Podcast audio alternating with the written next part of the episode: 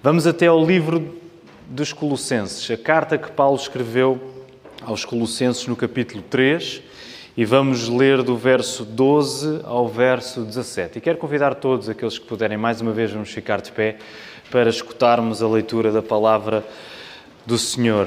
Colossenses 3, do verso 12 até ao verso 17, e diz assim o texto: Revesti-vos, pois, como eleitos de Deus, santos e amados, de eternos afetos de misericórdia, de bondade, de humildade, de mansidão, de longanimidade.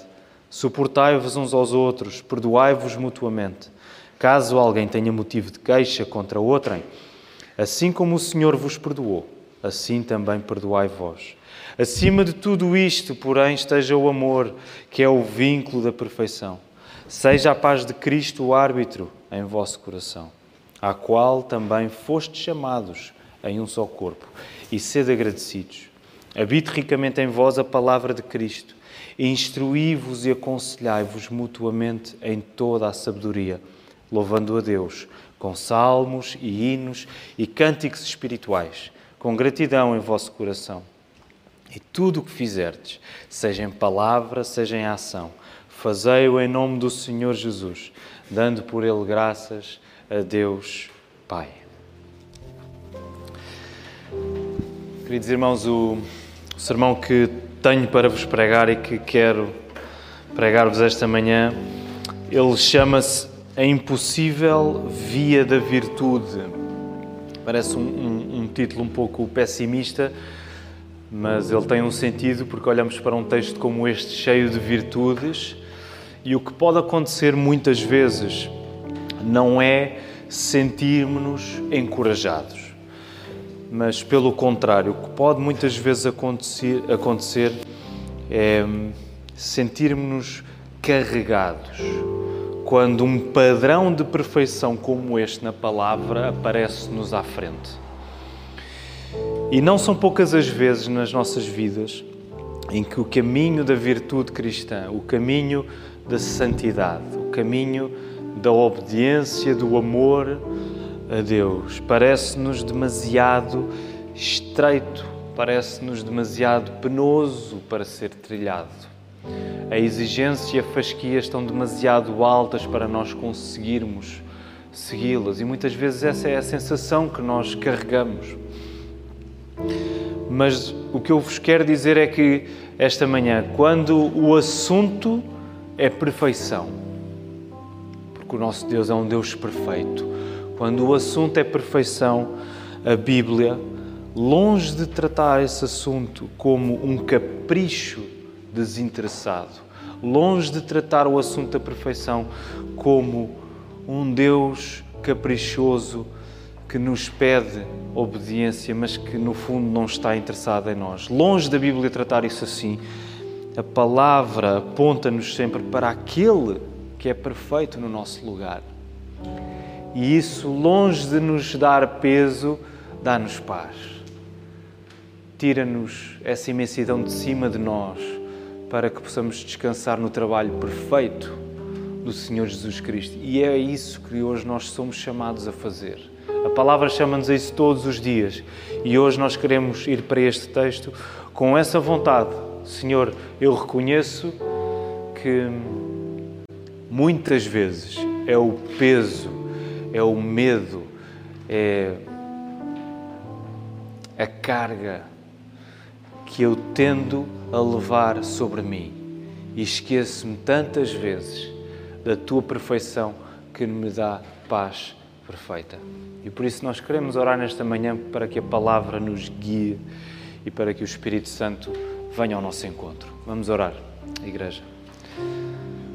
Senhor, é bom estarmos juntos. Ainda ontem, tantos de nós estivemos aqui louvando-te, recordando, Senhor, a encarnação do teu Filho Jesus Cristo.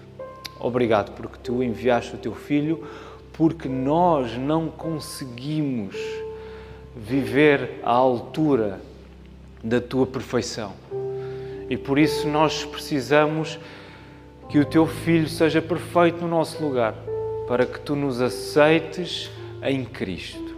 Ó oh, Senhor, e por causa disso, Ajuda-nos, ao mesmo tempo que descansamos, ajuda-nos a obedecer com alegria nos nossos corações. Senhor, ajuda-nos nesta manhã. Abre, abre as nossas vidas à tua palavra e ajuda-me a pregar o Evangelho. Que não sejam as minhas ideias, as minhas nuances um, a tomar conta do sermão, mas que seja o Espírito Santo, o verdadeiro pregador, esta manhã. Dá-nos ouvidos que ouçam, Senhor, para que tu sejas glorificado na vida da tua igreja. É isto que nós pedimos e agradecemos no nome do teu Filho Jesus Cristo. Amém. Muito bem, queridos irmãos, nós terminamos o nosso período de Advento e, e o período de dezembro geralmente é, é, é, um período em que nós seguimos as leituras bíblicas que o lecionário providencia, organiza. Nós vinhamos de uma série de sermões que interrompemos, essa série no livro do Gênesis, se Deus quiser retomaremos em janeiro. E estamos a seguir ainda uh, algumas leituras que o lecionário nos dá. E hoje vamos até à Carta dos Colossenses. Se numa série de sermões não é preciso estarmos sempre a fazer o contexto do que está a acontecer, porque estamos familiarizados com o Gênesis, por exemplo, em Gênesis 3 já sabemos o que é que está a acontecer, qual é o pano de fundo. Hoje vamos para este texto a meio da carta que Paulo escreve a Colossenses e precisamos perceber okay, o que é que está aqui a acontecer, qual é a história desta igreja, porque é que Paulo está a escrever estas coisas aos Colossenses. E por isso eu quero começar por fazer um breve contexto. Esta, é esta igreja em Colossenses, ela existe. Quero perguntar, fiz esta pergunta no primeiro turno e quero vos perguntar: onde é que fica Colossenses? Ah, onde é que fica Colossos? Peço desculpa, Colossenses são os habitantes de Colossos. Onde é que fica esta região, Colossos? Como? Turquia. Turquia, muito bem. Nossa irmã Ana. Vocês já foram à Turquia, família Bostrom? Não. Muito bem, fica na atual Turquia, Colossos. E então, o que é que está a acontecer? Se vocês folhearem, se forem até ao início da carta, lá no, no capítulo 1, é uma carta pequena. É daquelas cartas pequenas, tem apenas quatro capítulos, mas que vale muito a pena nós lermos do início ao fim, volta e meia, passarmos eh, por ela. No capítulo 1, Paulo começa por um, ehm, escrever à igreja que ela está a crescer na fé e no amor a Jesus e aos outros. Paulo alegra-se por isso, ele regozija-se pelo crescimento que esta igreja está a ter a olhos vistos, que era reconhecida até pelos de fora, pelas outras igrejas fora. Paulo ora pelos colossenses e Paulo destaca a vida e a obra do Senhor Jesus. Esse trecho em particular Paulo dedica a Cristo lá no capítulo 1 é um dos hinos cristológicos mais conhecidos do Novo Testamento. É muito bonito. Sobre isso, Paulo diz que sofre e afadiga-se pelos Colossenses, lá no capítulo 1 ainda. Paulo diz: Eu esforço-me para vos apresentar perfeitos em Cristo Jesus. Temos isto no capítulo 1. Mas depois Paulo vai, parece que vai mudar um bocadinho o tom e vai começar a a, parte da advertência, vai começar a corrigir uh, os colossenses. E a advertência principal que Paulo vem trazer a esta igreja é que há, há uma heresia a entrar, há falsos ensinos que querem entrar.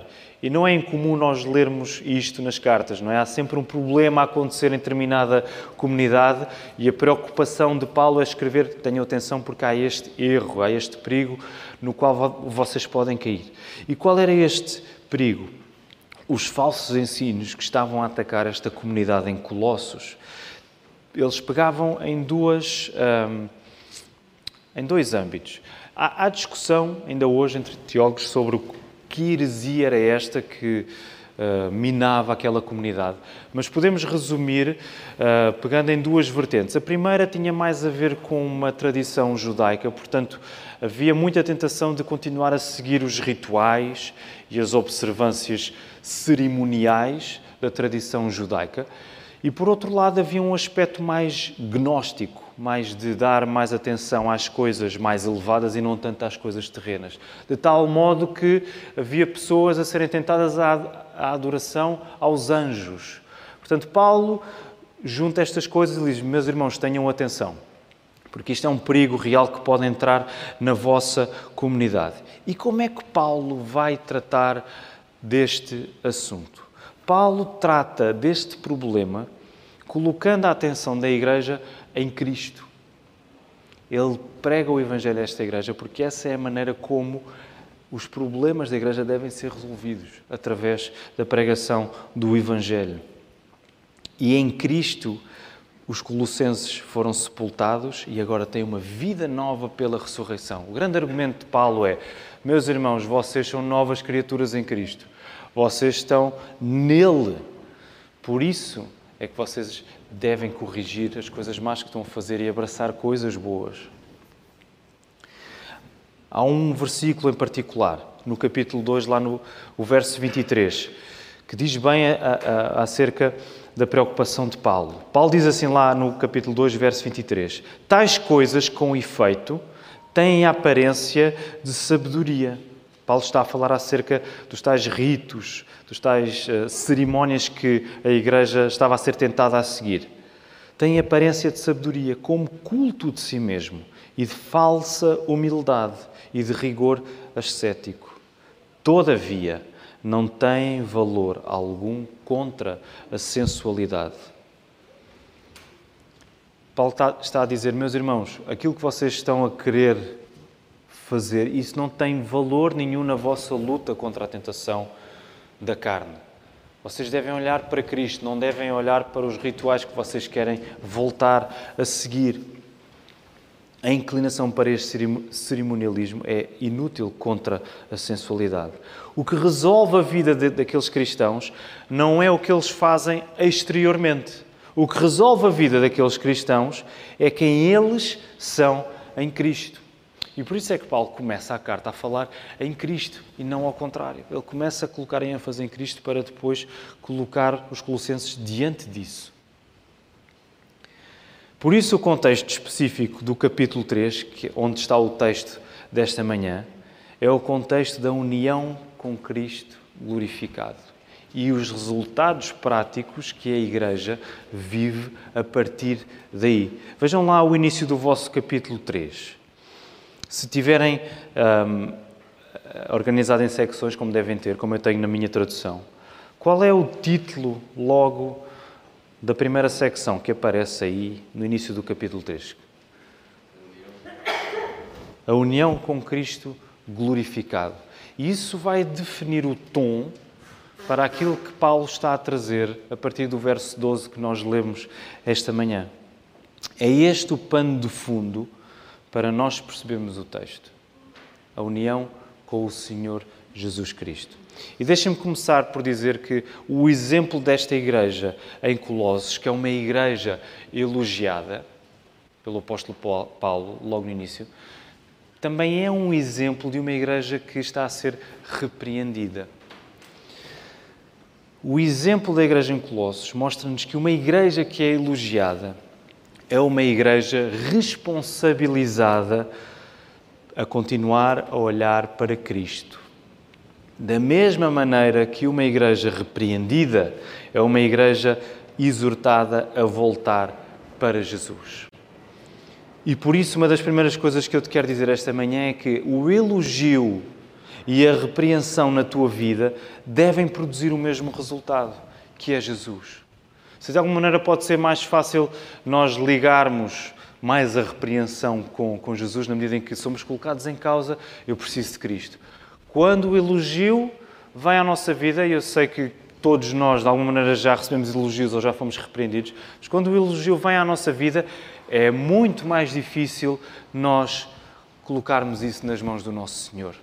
Nós guardamos isso para nós. O nosso coração vai logo absorver o elogio.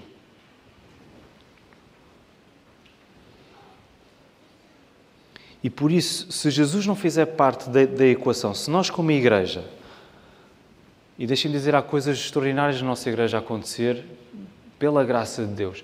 Mas se nós, perante as coisas boas que reconhecemos na nossa igreja, não virmos a mão do nosso Senhor Jesus Cristo, o elogio será um precipício à nossa frente, um precipício de orgulho à nossa frente.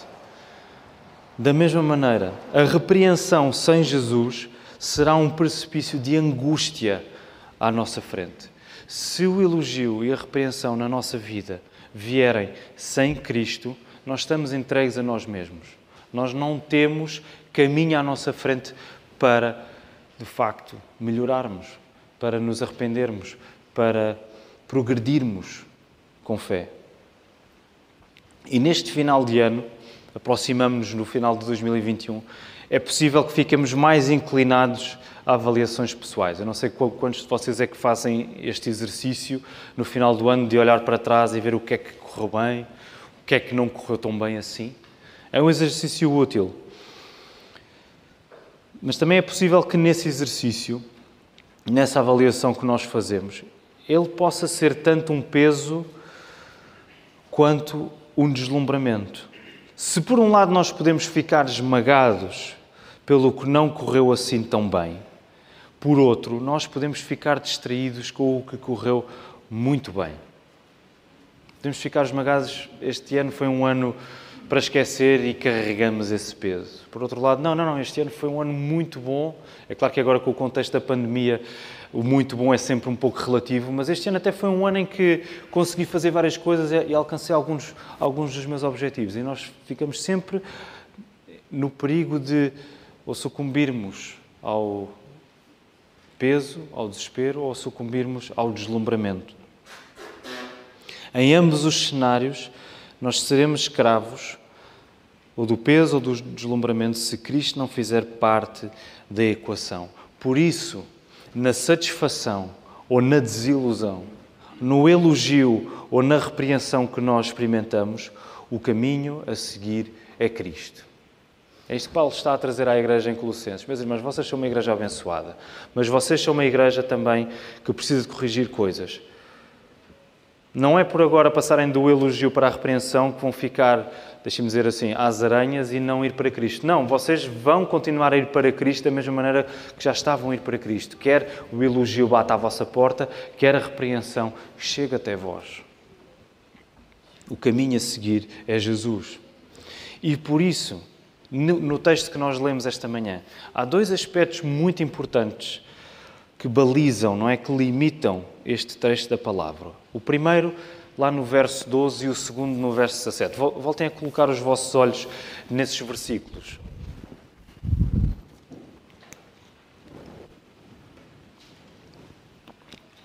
No versículo 12,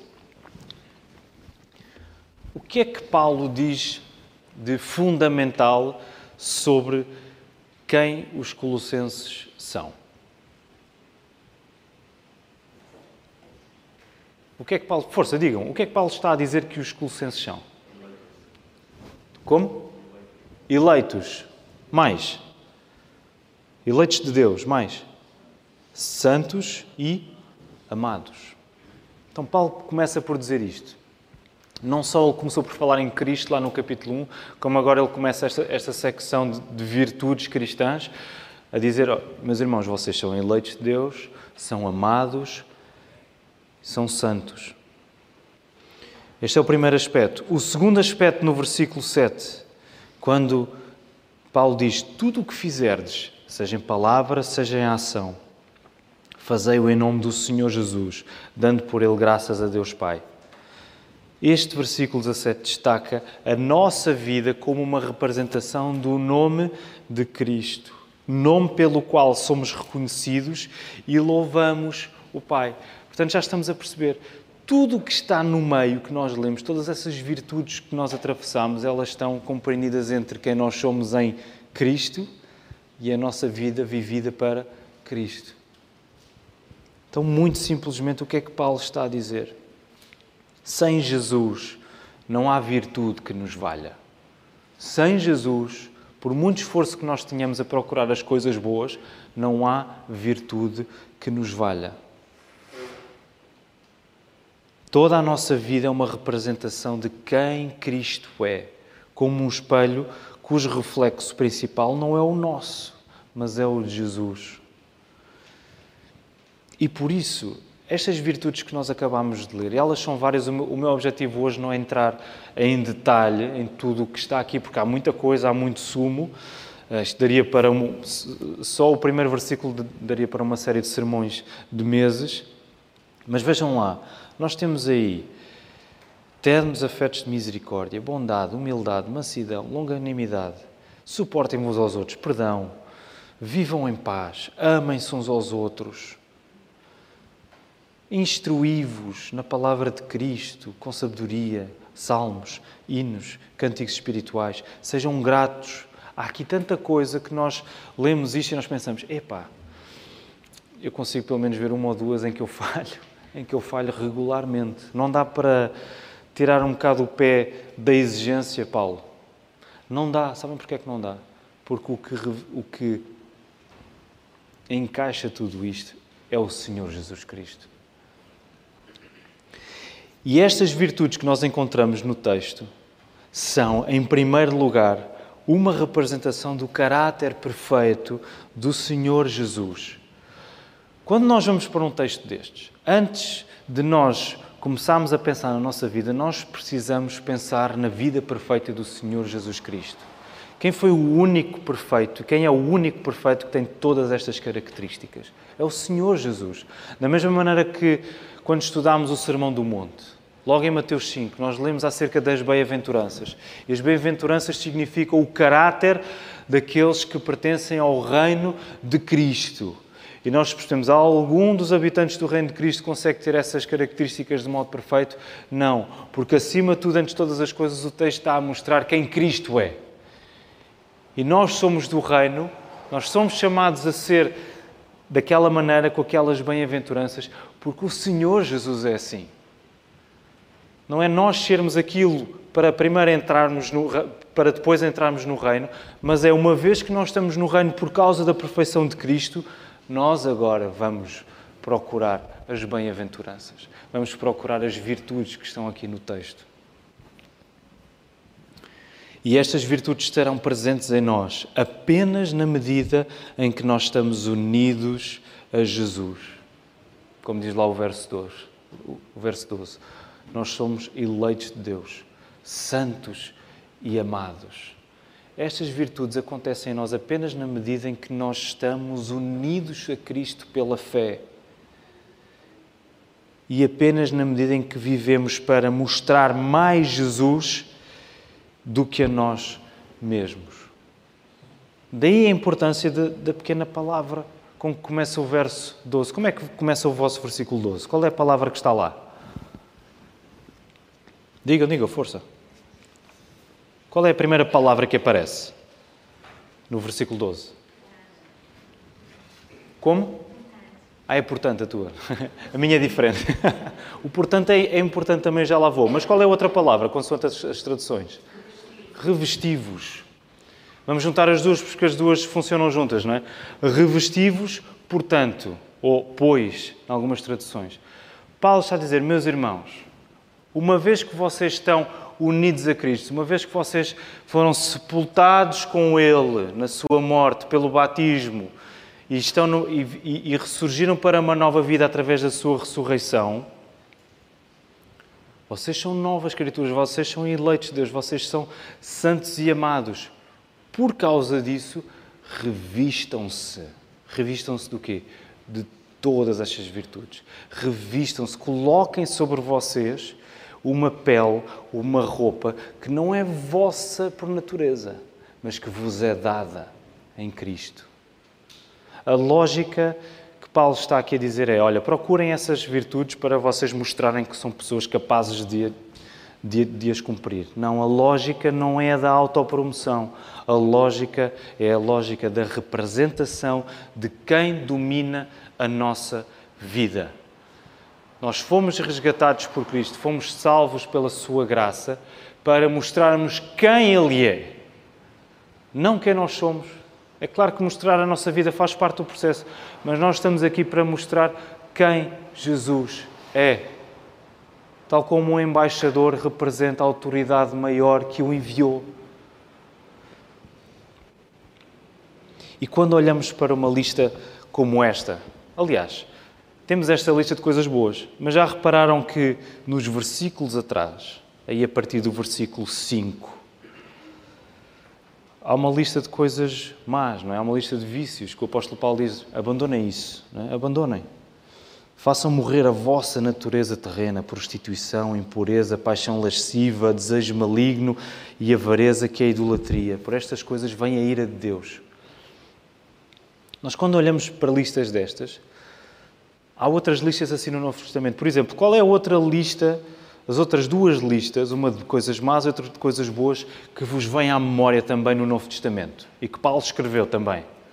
Qual é que é? Força, digam!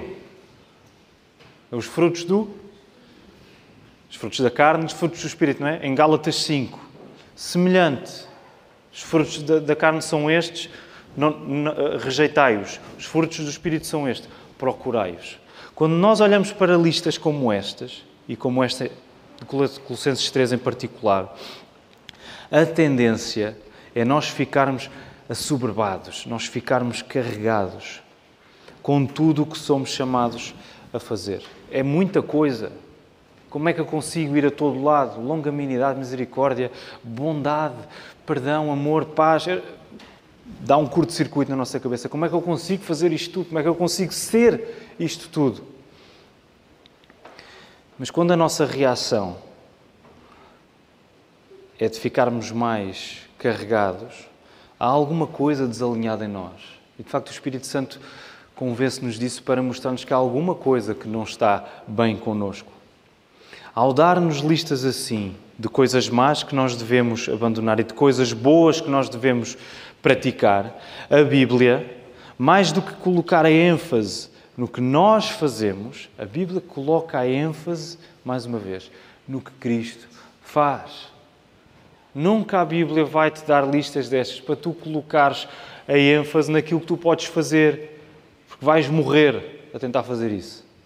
A Bíblia coloca, quando dá listas destas, a Bíblia coloca a ênfase em Cristo, no que Cristo fez, porque quem Cristo é e o que Cristo fez é perfeição. E, e Paulo está a dizer: olha para Jesus, olha para Jesus. O circuito é sempre de Cristo para nós e nunca o contrário. Quando a nossa vida é definida por quem Cristo é, nós estamos livres para largar o que é mau e abraçar o que é bom. Paulo quer que os colossenses percebam isto. Meus irmãos, vocês são livres em Cristo. Vocês agora são livres para largar os desejos da vossa carne e para guardarem para vocês as virtudes que vêm pelo Espírito Santo. Até lá, Qualquer esforço para nós largarmos o que é mau tornar-se-á numa angústia insuportável. E qualquer esforço para abraçarmos o que é bom tornar-se-á no caminho em que nos provamos a nós mesmos. Em qualquer um dos casos, não temos como estar à altura de uma empreitada desta envergadura. Quer queiramos rejeitar o que é mau, quer queiramos abraçar o que é bom. Não temos como estar à altura disto. Por isso, quando Deus nos chama a uma vida virtuosa, não é o capricho de Deus que nós vemos. É a sua exigência santa, sim. Mas na sua exigência santa, nós vemos o seu cuidado amoroso para conosco em Jesus. Nós vemos Deus a chamar-nos: vem, vem para Cristo e descansa nele, porque ele cumpriu isto no teu lugar.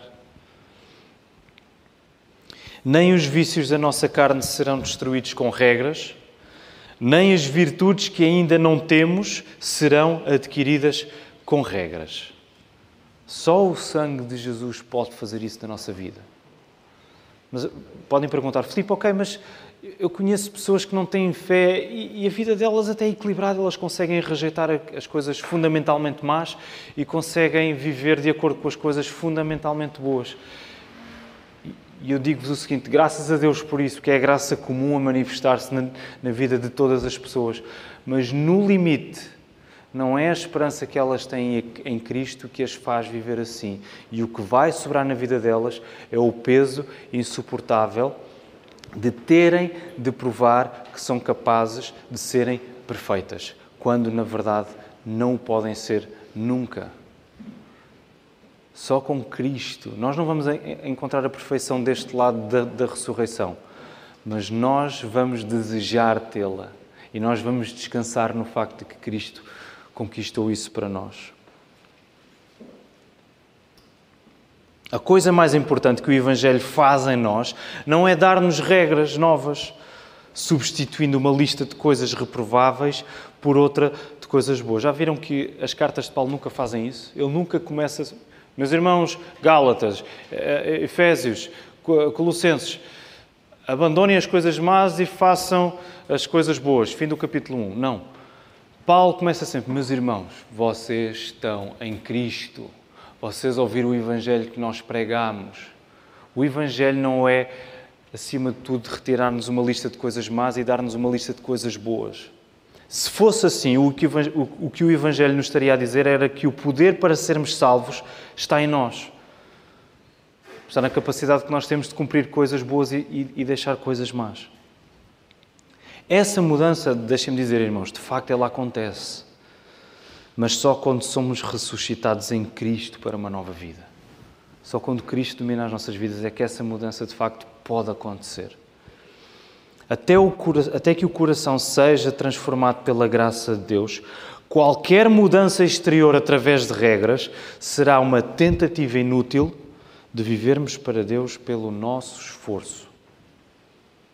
E se assim for, se essa for a nossa opção de nós tentarmos viver para Deus pelo nosso esforço, então a via, a via da virtude será de facto impossível, porque nós não temos como viver estas coisas na perfeição. O que muda tudo, mais uma vez, é o facto de estarmos unidos a Cristo de sermos eleitos de Deus, santos e amados, como diz o versículo 12. É isso que muda tudo na nossa vida. Quando Cristo é o Senhor das nossas vidas, qualquer vício pode ser vencido e qualquer virtude pode ser uma realidade. Acreditam nisto? Na semana passada, o pastor Tiago terminava o sermão dizendo: Nós somos muito bons a assumir o nosso pecado, a assumir a nossa fraqueza, a abraçar o arrependimento. Mas nós não somos assim tão bons a viver de acordo com a esperança que nós dizemos ter em Cristo. Nós não somos assim tão bons a dar passos à frente de confiança em Jesus e a alegrarmos por isso e a termos esperança nisso e vivermos de acordo com isso.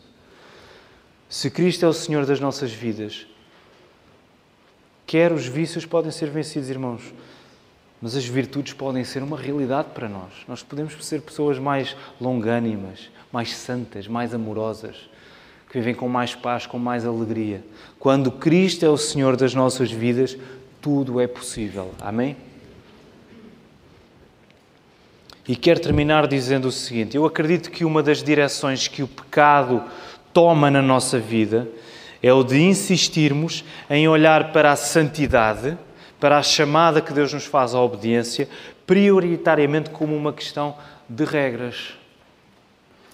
E porquê é que nós fazemos isso? Porque é sempre mais fácil nós olharmos para as regras que achamos nós ainda não estamos preparados para cumprir e contornarmos essas regras. É sempre mais fácil nós darmos a volta às regras que nós achamos, não, ainda, ainda, ainda não estou preparado para fazer isso, é melhor não me meter aí para já. O que é mais difícil é nós contornarmos uma chamada à santidade, quando essa chamada à santidade está sustentada exclusivamente no poder e na perfeição de Cristo. Isso é que é difícil. Como é que tu vais fugir da chamada obediência se é o poder perfeito de Jesus que sustenta a tua obediência, que sustenta a tua santidade. Que desculpa é que nós vamos dar quando é o poder perfeito da palavra de Cristo que nos segura e nos chama à obediência? Que desculpa é que nós vamos dar? Ainda hoje na escola dominical ouvíamos um testemunho acerca uh, de uma irmã que vivia um período um, que viveu um período prolongado na sua vida eh, de afastamento de Deus, mas por alguma razão ela diz: Eu, eu senti que Deus nunca me largou, eu senti que Deus nunca me deixou. Se até nesses momentos de maior afastamento, de maior frieza espiritual, nós podemos dizer: Deus nunca nos largou. Que desculpa é que nós podemos usar agora para contornarmos a chamada à santidade quando é o poder perfeito de Cristo que já nos segurou no passado e que nos continua a segurar agora? Não há desculpas.